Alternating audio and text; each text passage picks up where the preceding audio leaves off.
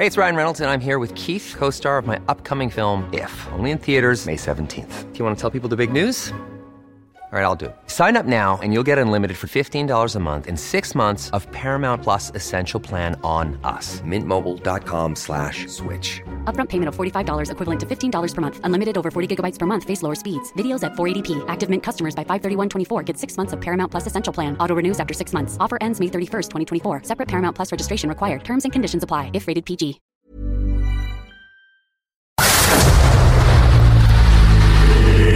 En la llaga. Había una vez un mundo en el que nadie creía. Un país de historias inexplicables. Una nación con personajes asombrosos. Santo Tomás tenía razón. Hay que ver para creer. El México increíble, las verdades que duelen, la voz de los que callan, el dedo en la llaga. Infórmate, diviértete, enójate y vuelve a empezar. El Heraldo Radio presenta El Dedo en la Llaga con Adriana Delgado. Deja que se enteren como yo te quiero y como tú me quieres. Deja que nos miren. Cuando te enamores no te quejes, deja que mi alma brille. Dime qué hago. Y así iniciamos este dedo en la llaga de este viernes 22 de octubre, escuchando Deja que te bese con Alejandro Sanz y Mark Anthony. Y es que esta canción sí me pone de muy buen humor. Además ya estamos empezando el fin de semana. Tú eres una necesidad y solo con un par de besos tú puedes derretir mi fuego, puedes incendiar mi mar. Si no me das un beso ya, tu boca se la lleva el viento y como le digo lo siento a este cuerpo que quiere hablar. Tú eres la casualidad.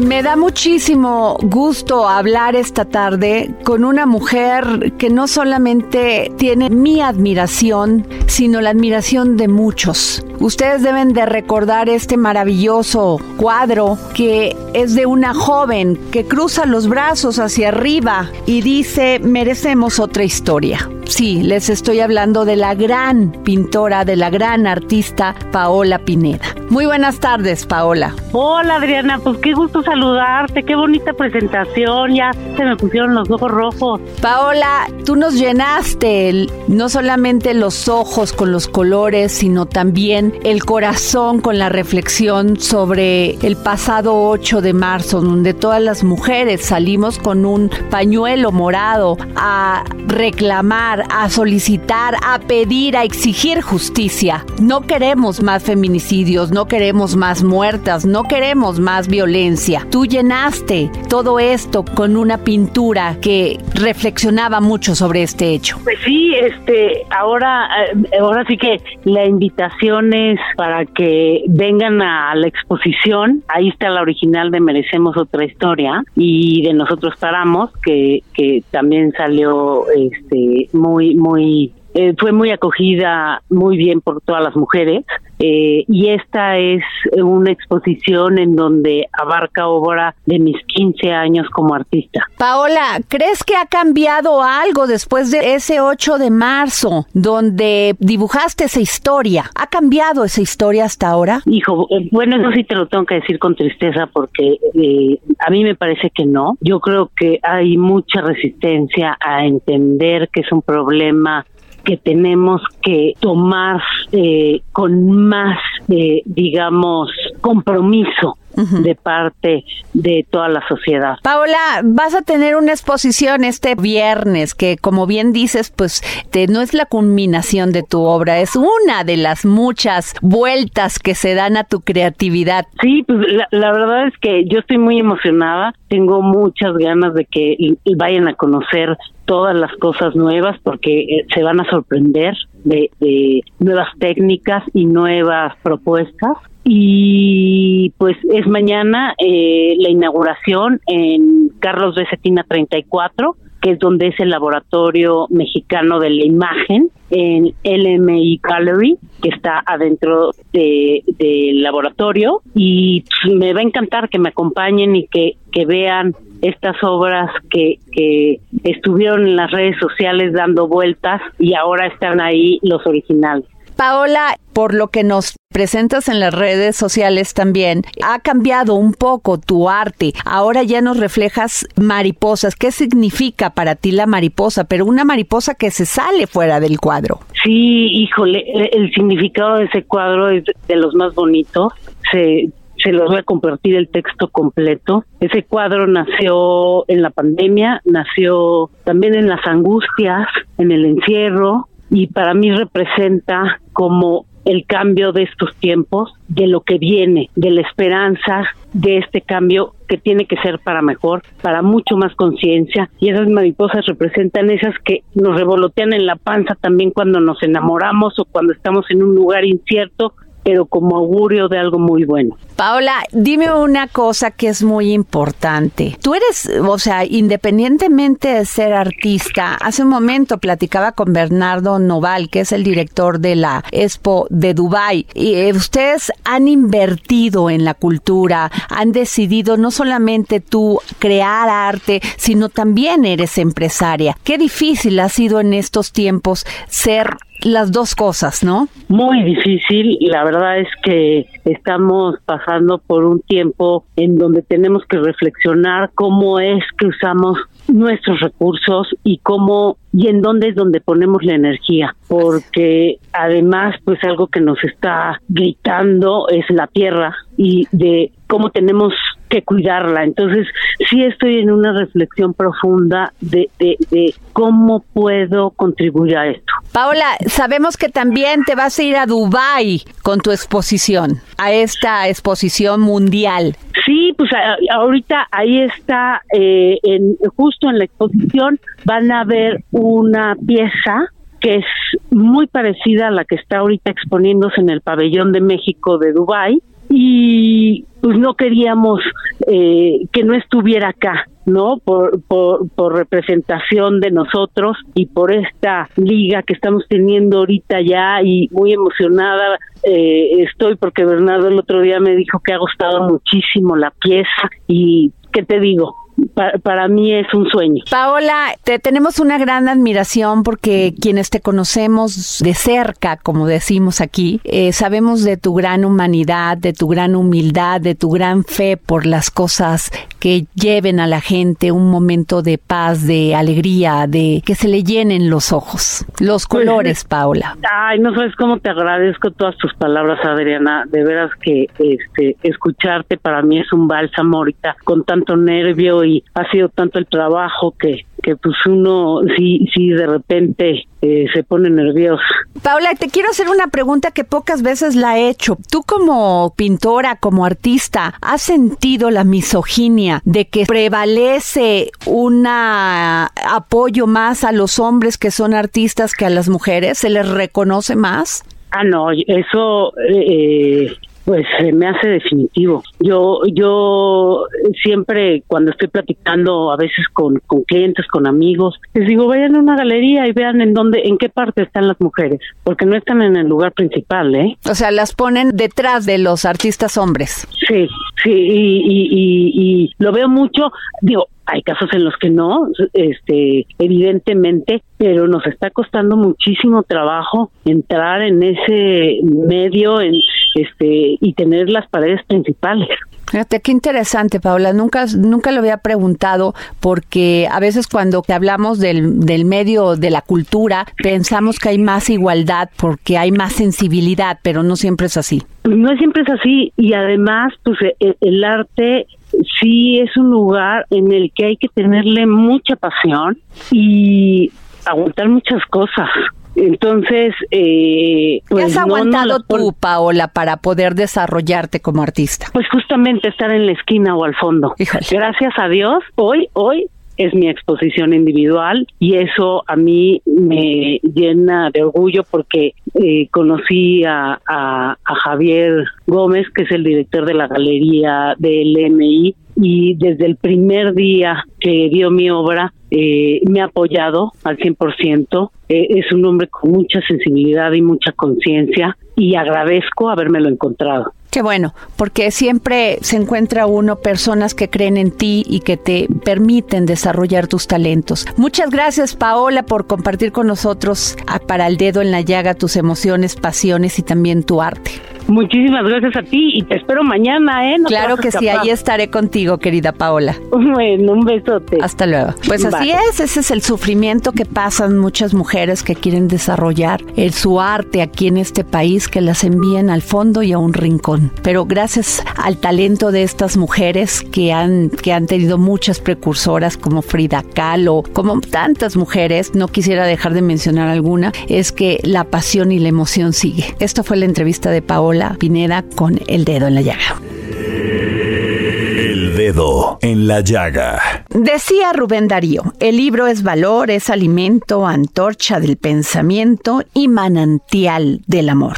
Y justamente para hablar de libros, entrevisté a Celia del Palacio Montiel, quien escribió un libro maravilloso sobre esta mujer impresionante, María de la Soledad, Leona Camila Vicario Fernández de San Salvador, más conocida como Leona Vicario, que fue una de las mujeres, de una de las figuras que más se destacaron por su apoyo a la Guerra de la Independencia de México. Vamos a la entrevista. El dedo en la llaga. Mientras respires el vital aliento en falaz apariencia abandonada, mientras de tus doctrinas lisonjeras hasta el último alumno no se acaba.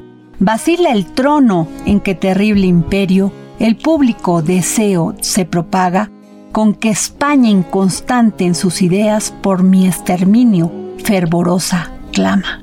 Si logro, pues, que con tu mente queden sus dulces ilusiones disipadas, no temeré la ruina que inminente a mi poder envejecido amaga. ¿Cómo, cruel enemiga de los hombres, tímida la deidad así le hablaban? ¿Cómo iba a seguir cuando sus quejas interrumpió la novelera fama? Y este es un fragmento de este maravilloso poema, La libertad y la tiranía, de Leona Vicario. Y tenemos a la doctora Celia del Palacio Montiel, investigadora del Centro de Estudios de la Cultura y Comunicación de la Universidad Veracruzana, quien hizo un maravilloso libro de esta mujer que les hablo, Leona Vicario. ¿Cómo está, doctora? ¿Qué tal? Buenas tardes. Pues muy contenta de poder estar conversando con ustedes sobre esta gran mujer, Leona Vicario. Muchas gracias por la invitación, Adriana. Gracias, doctora. Se le ha concedido el título a, Leona Vicario y se lo concedió el Congreso de la Unión de Benemérita y Dulcísima Madre de la Patria.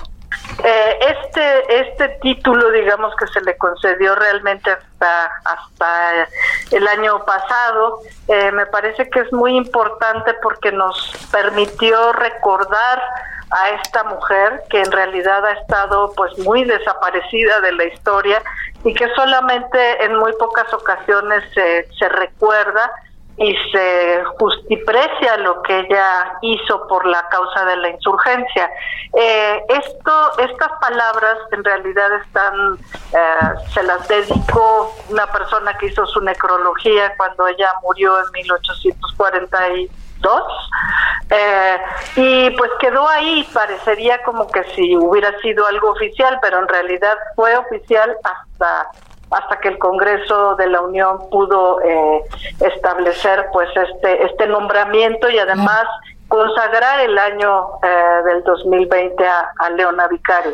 ¿Por qué se tardó eh, tanto en reconocerle a Leona Vicario su participación y su apoyo a la independencia de México?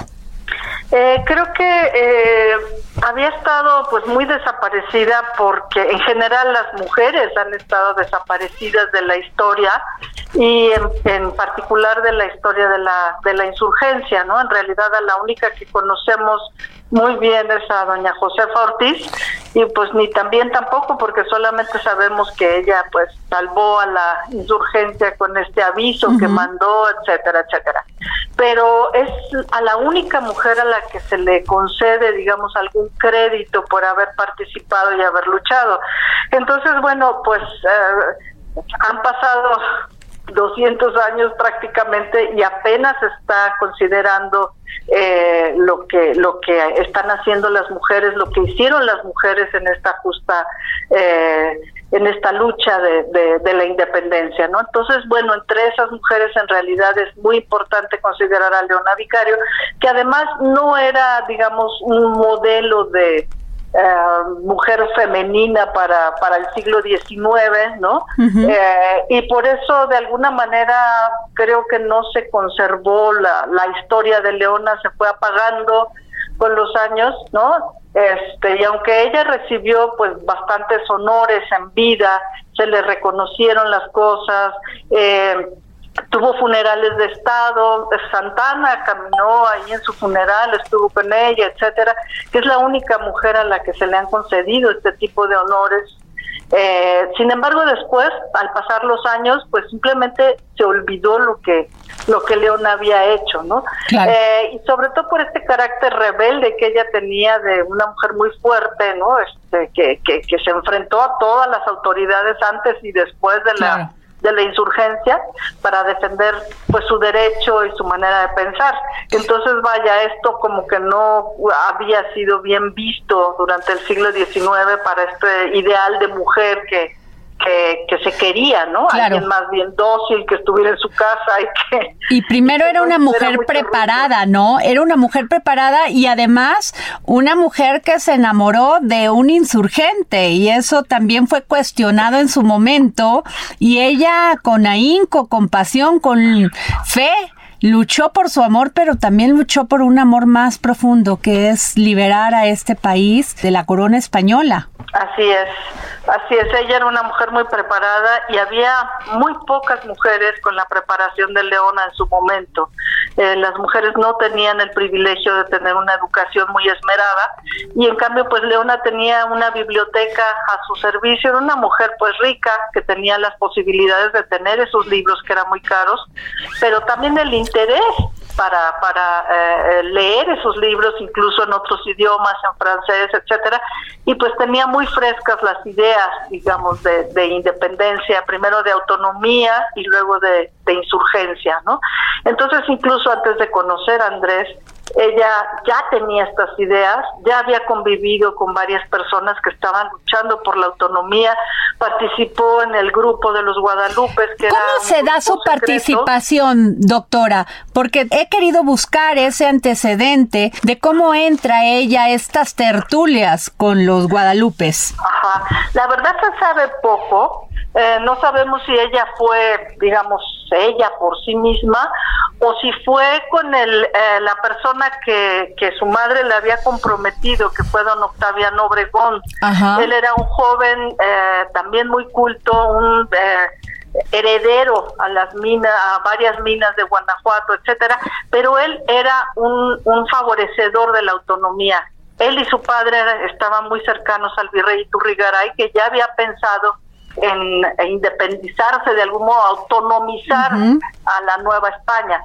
Entonces, e, él y su familia participaban en estas tertulias.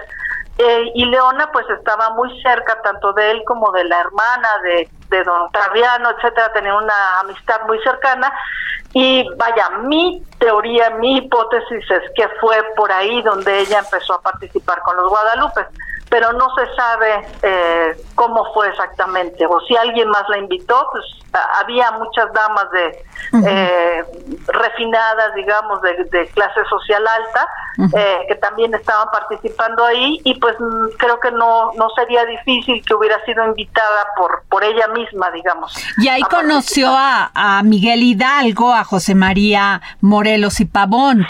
¿A quién más, doctora? Conoció, bueno, a Carlos María de Bustamante, a Fernández de Lizardi, por ejemplo, eh, sobre todo a ellos eh, que pues estaban ya muy muy listos para escribir a favor de la insurgencia. Eh, no sabemos si estaba, si en algún momento también fue Allende, por ejemplo, y a las personas que habían estado conspirando no nada más en Querétaro, sino también en Morelia antes, ¿no?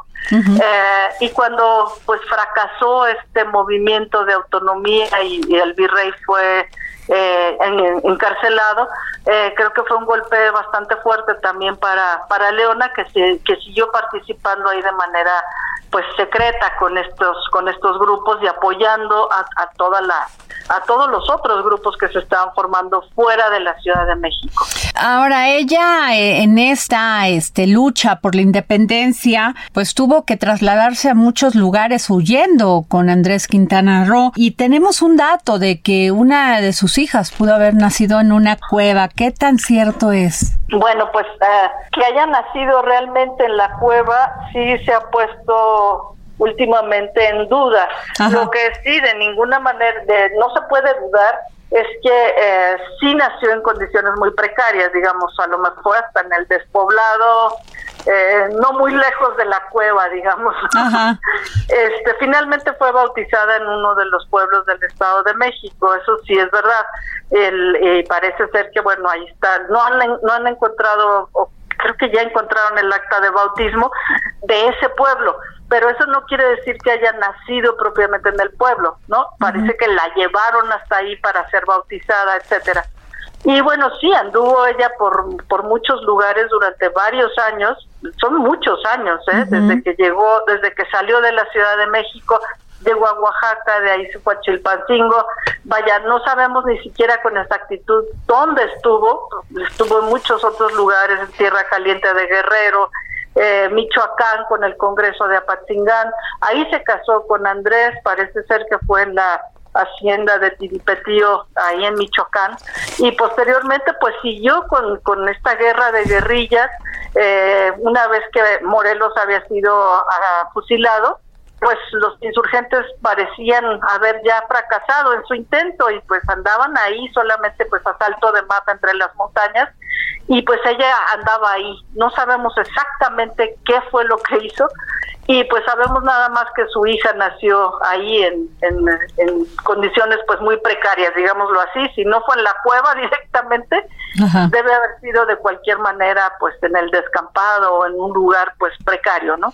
Doctora Celia del Palacio Montiel, cuando escribe usted este libro maravilloso, Leona Vicario, ¿qué le dice a usted de estas mujeres? No solamente como ella, que participó apoyando, dando dinero, apoyando con propuestas, con pensamiento, con escritos, como el poema que escribió que es maravilloso sobre la libertad y la tiranía, sino también estas mujeres que no son visibles, que ayudaron a sus esposos, que se fueron a la lucha. ¿Qué le dice a usted? Pues me dice eh, que no conocemos realmente nada de o muy pocas cosas de lo que las mujeres hicieron en, en el pasado. Y que tenemos esta idea muy equivocada de que las mujeres se quedaron en su casa y que no hicieron nada o que fueron incapaces o que ni siquiera son dignas de que se les mencione, ¿no? Entonces, eh, eh, la, averiguar en la historia de Leona y de otras mujeres de la insurgencia como fue lo que hice para para el libro Adictas a la Insurgencia, pues me dio un panorama mucho más amplio de todas las posibilidades que tuvieron las mujeres, a pesar de estar en un círculo pues muy cerrado, con una cultura que no les permitía desarrollarse completamente. Hubo muchas mujeres que se saltaron todas las limitaciones que les puso la sociedad de la época para, para poder luchar por las ideas que ellas que ellas consideraban lo más justo. Y pues se sabe porque las investigadoras ya han estado eh, pues escribiendo al respecto, las historiadoras, que estas mujeres sí tenían una conciencia política propia, que no solamente eran pues acompañantes de, los hombres o de sus maridos, etcétera, sino que ellas sabían por qué estaban luchando, ¿no? Por qué estaban ahí. Claro. Y esto es muy importante. Pues doctora eh, Celia del Palacio Montiel, yo le agradezco muchísimo que nos haya tomado usted la llamada para el dedo en la llaga y conocer más de esta mujer impresionante, inteligente, que dio todo por la lucha de la independencia en México, Leona Vicario. Pues muchísimas gracias por la oportunidad de hablar sobre, sobre esta gran mujer. Gracias. Gracias. Dime qué hago, qué hago contigo. No me des pena por mi vida, te lo pido. De verdad no. Nos vamos a un corte y regresamos en un momento. Yo soy Adriana Delgado Ruiz, nos escucha a través de la 98.5 FM del Heraldo Radio. Tú eres una necesidad y solo con un par de besos tú puedes derretir mi fuego, puedes A Adriana Delgado en su cuenta de Twitter. Arroba Adri Delgado Ruiz.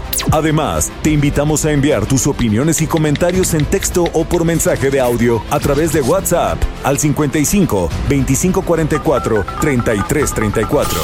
Y si quieres escuchar El Dedo en la Llaga de El Heraldo Radio, en cualquier momento y donde quiera que te encuentres, descarga el podcast disponible en Spotify y iTunes.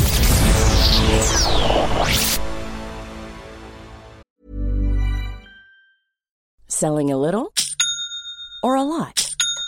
Shopify helps you do your thing however you cha-ching. Shopify is the global commerce platform that helps you sell at every stage of your business. From the launch your online shop stage to the first real life store stage, all the way to the did we just hit a million orders stage. Shopify is there to help you grow. Shopify helps you turn browsers into buyers with the internet's best converting checkout. 36% better on average compared to other leading commerce platforms because businesses that grow grow with Shopify. Get a $1 per month trial period at shopify.com/work. shopify.com/work.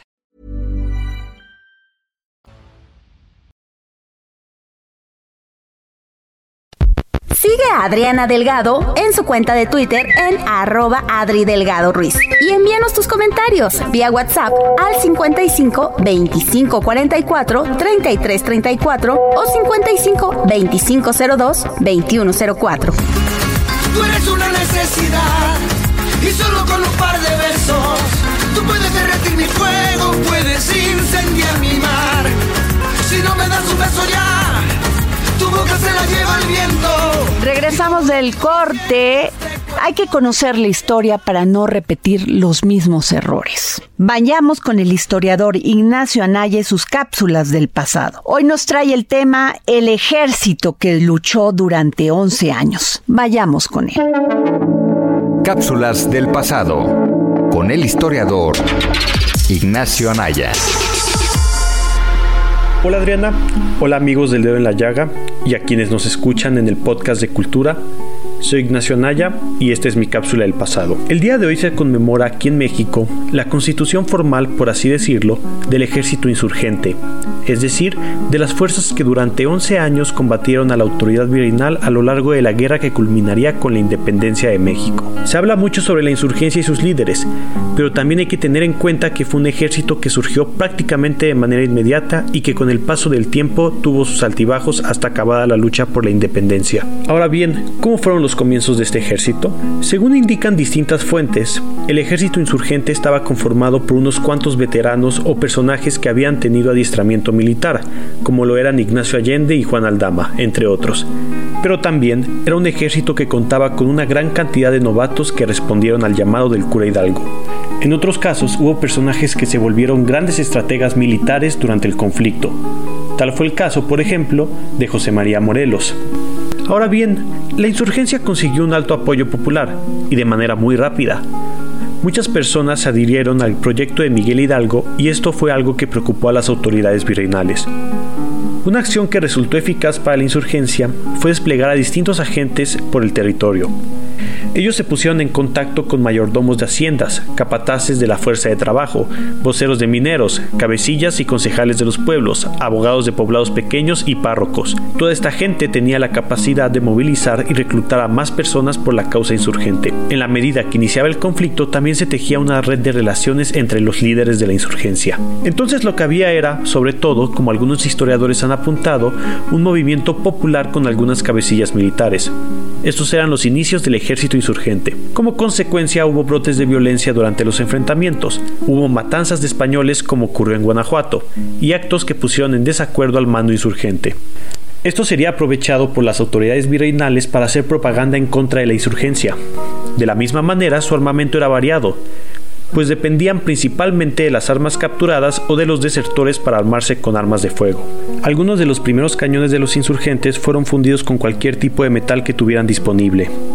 Tales fueron algunos de los orígenes de ese ejército insurgente que conmemoramos hoy y que a pesar de haber perdido rápidamente a sus primeros líderes, pudo mantenerse en la lucha durante una década más. Espero les haya gustado este episodio y recuerden seguirnos en Adriana Delgado Cultura en Spotify. Muchas gracias y hasta la próxima.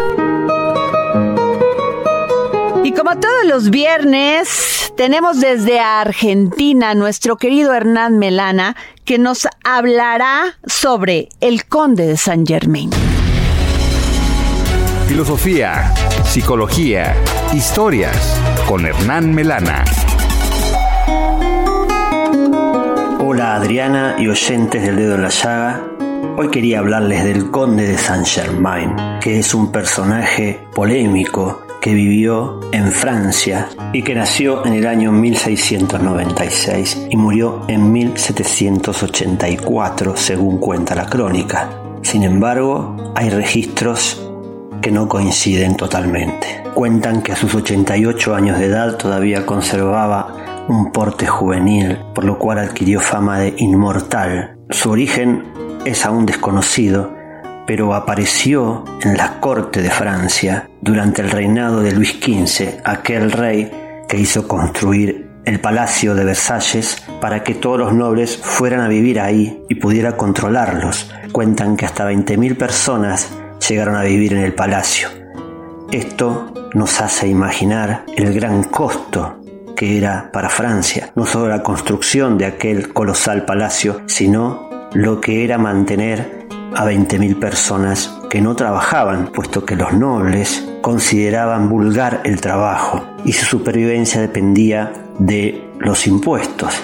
Básicamente, la construcción del palacio llevó a la ruina a Francia. Y en este contexto aparece el conde de Saint Germain haciendo grandes fiestas en su propio palacio, compitiendo con las grandes y fastuosas fiestas de Luis XV. Tanto fue así que el soberano quiso conocerlo y quedó encantado de este hombre que hablaba seis idiomas y que conocía gran parte del mundo. El conde y el rey entablaron una amistad y la idea del conde era prevenir al rey Luis de que entrara en la guerra con Prusia, la guerra de los 30 años, porque sabía que eso iba a suponer el quiebre de la monarquía y que le iba a llevar a su fin. Lamentablemente para el rey y para la monarquía, Madame de Pompadour, que era la amante de Luis, insistió al rey para que desoyera los consejos de este extraño hombre y que la guerra se emprendiese igual, generando una catástrofe política y económica para Francia. Cuentan que Saint Germain incluso llegó a ser embajador ante Prusia para evitar la guerra, pero que luego fue arrestado en Holanda y que desapareció de la cárcel. Se lo vio también en Rusia. Se lo conoce literariamente por el libro de Alejandro Dumas como El Conde del Montecristo. Pero su figura es tan enigmática que su desaparición fue tan estrepitosa como su aparición. Apareció de la nada y desapareció en la nada, a pesar de haber sido un personaje de importantísima influencia. Lo cierto es que este hombre, que era un amante de la libertad, pensaba que Francia iba a caer presa en la revolución debido a los desastres económicos a los que estaba llevando Luis, que luego terminarán con la revolución, que el conde pensaba que debía hacerse de manera gradual y no de manera violenta. Es decir, que este personaje enigmático y fastuoso podría haber evitado la guerra con Prusia, la bancarrota de Francia y la Revolución Francesa.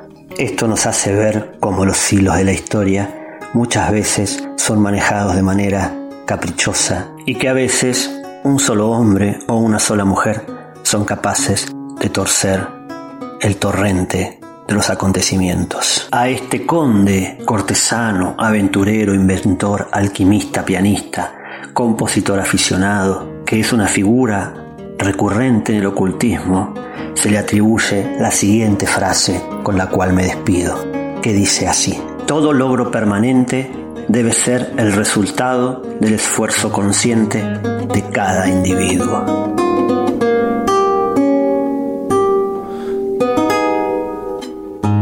Y nos vamos con Exxon a la milla, gran promotor cultural que nos trae el libro No pienso ir cuesta abajo del autor Terry Macmillan. Y como ya saben, tenemos un ejemplar de regalo. Aquellos que me escriban a mi Twitter, arroba Adri Delgado Ruiz, se llevarán este libro. Libros, libros, libros, con Exxon a la milla. Gracias, querida Adriana. Radio Escuchas del Dedo en la Llaga. Hoy les quiero recomendar la novela No pienso ir cuesta abajo, de la escritora norteamericana Terry Macmillan, publicada por Alianza de Novelas. Loretta Curry se siente plena. La víspera de su cumpleaños 68 hace repaso de su vida y se da cuenta de que tiene un floreciente imperio de productos de belleza, un grupo de amistades de toda la vida y un marido con un entusiasmo amatorio que la hace dichosa. Es cierto que Loreta pesa unos kilos de más de los que debería, pero no es una de esas mujeres que cree que lo mejor ya pasó, y se muestra decidida a demostrarle a su madre, a su hermana melliza y al resto del mundo que la opinión que tienen de envejecer es errónea. No todo está perdido. Sin embargo, es eso, una pérdida inesperada, lo que le pone todo patas arriba.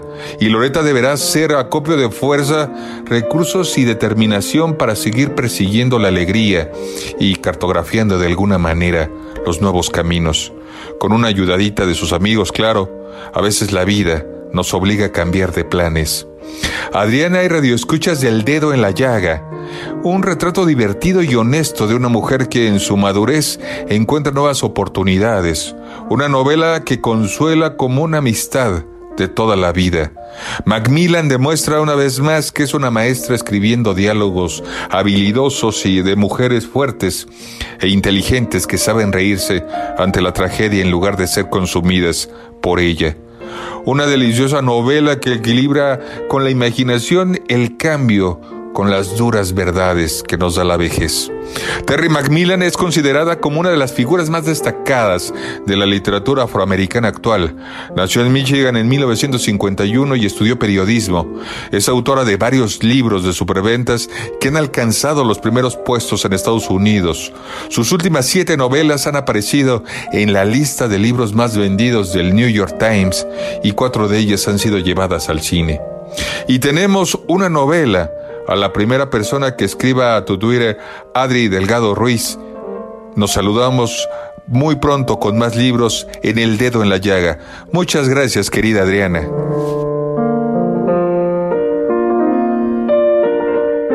Y hoy es tarde de cine con Gonzalo Lira. Es tiempo del séptimo arte, películas, cortometrajes, series, documentales y excelente música con Gonzalo Lira. Hola, ¿qué tal Adri? Muy buenas tardes. Como todos los viernes llegó el momento de dar nuestras recomendaciones y yo me voy a ir adelantando. ¿Por qué? Porque les voy a ir dando una recomendación para la próxima semana. Sin embargo, la voy a justificar porque se trata de nada más y nada menos que Finch una película que será lanzada a través de la plataforma de Apple TV Plus y que es protagonizada por Tom Hanks. ¿Y por qué me estoy adelantando? Pues porque tuve efectivamente la oportunidad de platicar con el gran actor Tom Hanks. Finch nos cuenta la historia de un hombre que después de que una extraña enfermedad arrasa con la humanidad en el planeta, decide crear un robot al cual eh, este personaje que interpreta Tom Hanks, digamos que le va a dejar la tarea de hacerse cargo de su perro. Y Tom Hanks nos contó sobre el interés de hacer personajes solitarios y la diferencia precisamente que Finch tiene con películas como Náufrago, protagonizada por él mismo. Vamos a escuchar qué es lo que me contó Tom Hanks Finch. Almost like a silent film, we had to build a narrative and a reality and a geography for uh, for Finch. that was not going to be based on somebody telling him what's going on or him commenting on what's going on because there literally is nobody to talk to. But with Miguel, uh, both, you know, it's funny because we made this movie quite a while ago, well before the COVID shutdown. And it was because of the special effects uh, pre post production that needed to be done that it's coming out now, along with a few other factors, of course. Lo que nos cuenta Tom Hanks respecto a esto es que se dedicaron a escribir una película y a desarrollar una película con un personaje que pensaron como si se tratara de una película silente, de una película muda. Este personaje y esta película fueron planteados mucho tiempo antes de que siquiera existiera la posibilidad o la idea de una pandemia como la de COVID-19 y que pues todo esto resultó ser una casualidad. Y bueno, pues precisamente sobre esta casualidad de coincidir con COVID-19, esto fue lo que nos contó Tom Hanks sobre Finch. Uh, well before the pandemic, well before the, the words COVID 19 were, were even in the vernacular. we were making a bit of science fiction and a, a, glorious bit of science fiction, familiar in many ways. There's been a lot of, you know, last human beings left on on the planet Earth type films before uh, with the new wrinkle of, um, well, uh, quite frankly, of Seamus the dog. That was that was new. Now, after all of this, uh, if you could be so bold as to you know to to uh, to suggest, I mean, this there is a sort of uh, theoretical Earth last worst case scenario here, and that I mean, let's imagine that the uh, the virus is, was even stronger and more deadly than it was. Bueno, lo que nos dice Tom Hanks es que es precisamente una curiosidad. Al final de cuentas, eh, lo que él nos dice es que es un personaje y es una historia que no tenían la intención de comentar sobre ellos, sino sobre poner un escenario completamente catastrófico. Finch termina sin quererlo convirtiéndose en una película que da bastante esperanza. Finch, eh, Adri, la encuentran en la plataforma de Apple TV Plus de La Manzanita a partir de la próxima semana. Yo me despido, mi nombre es Gonzalo Lira, me encuentran en redes como arroba gonis, G-O-N-Y-Z. Que tengan excelente fin de semana.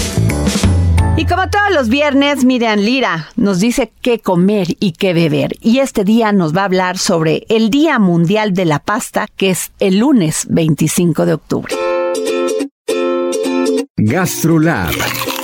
Historia, recetas, materia prima y un sinfín de cosas que a todos nos interesan.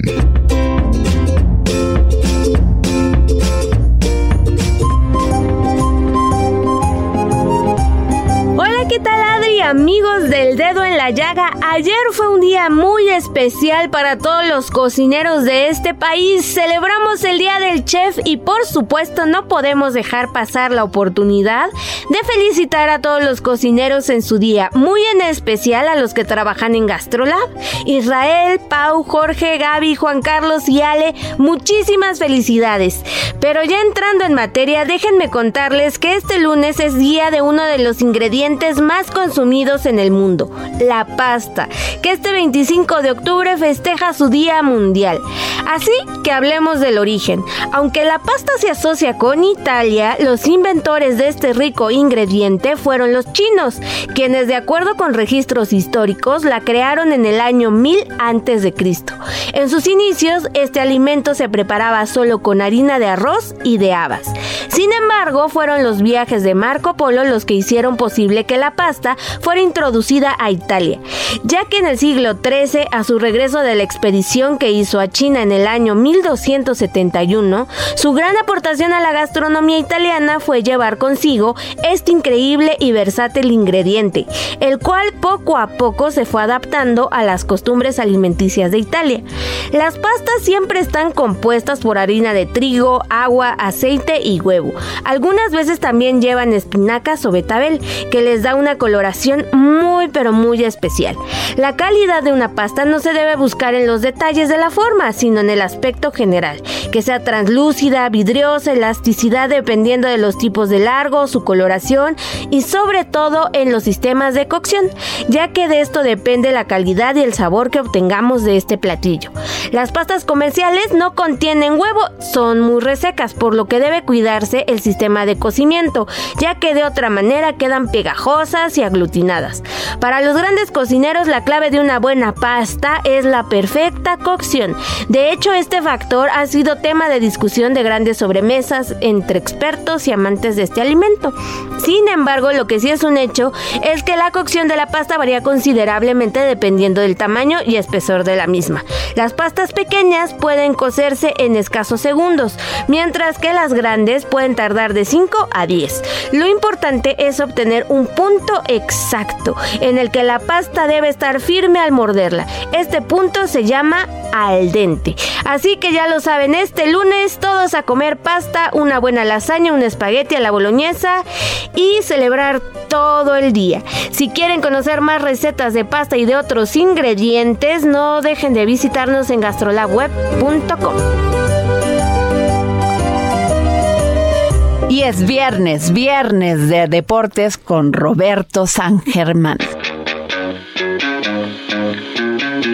Roberto San Germán y los deportes al estilo del dedo en la llaga con Adriana Delgado.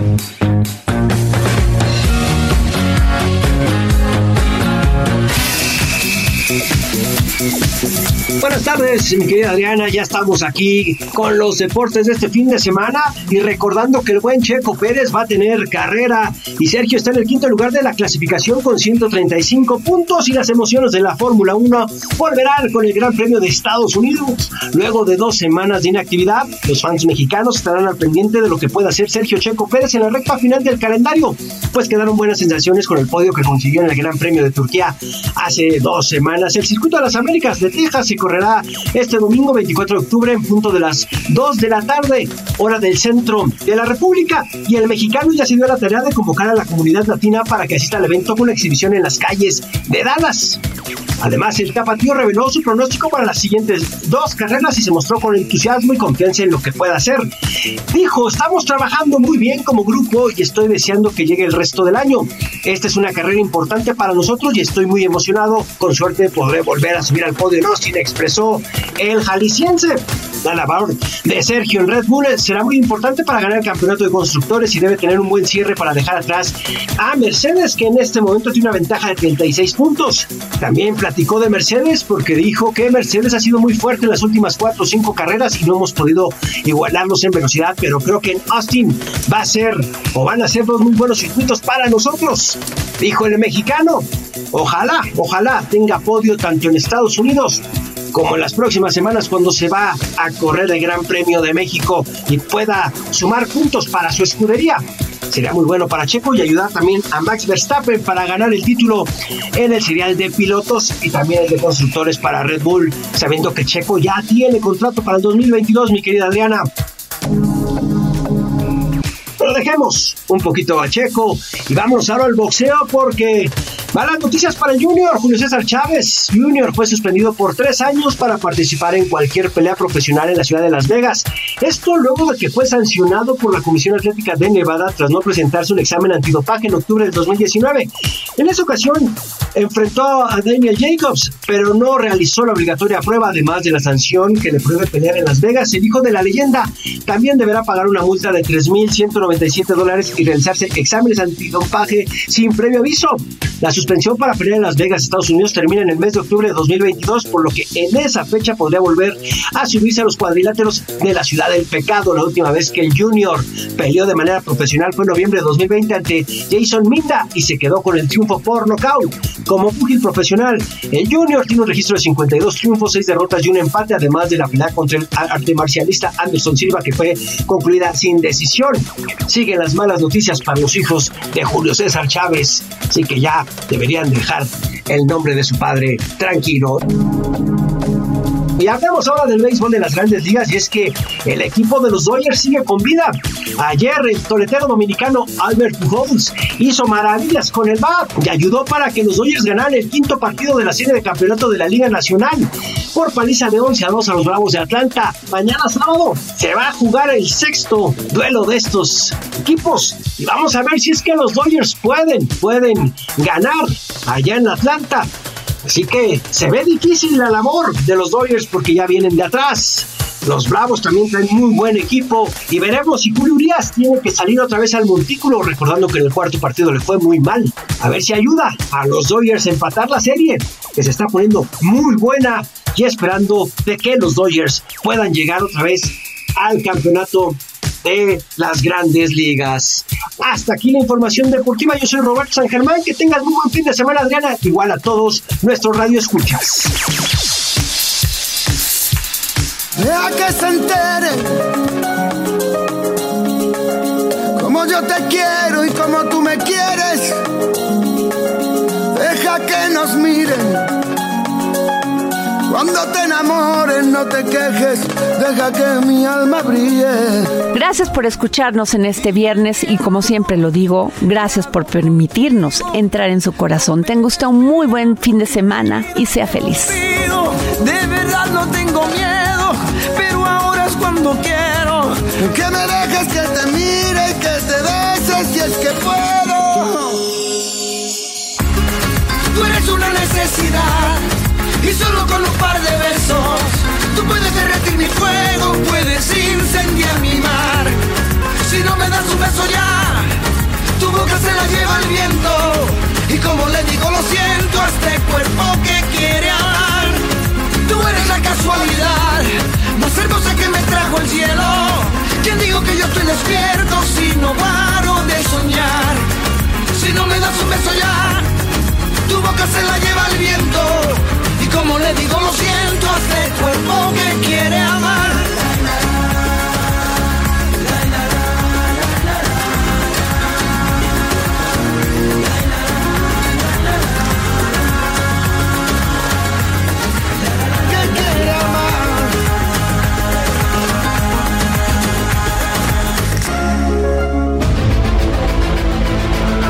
Heraldo Radio presentó El Dedo en la Llaga con Adriana Delgado.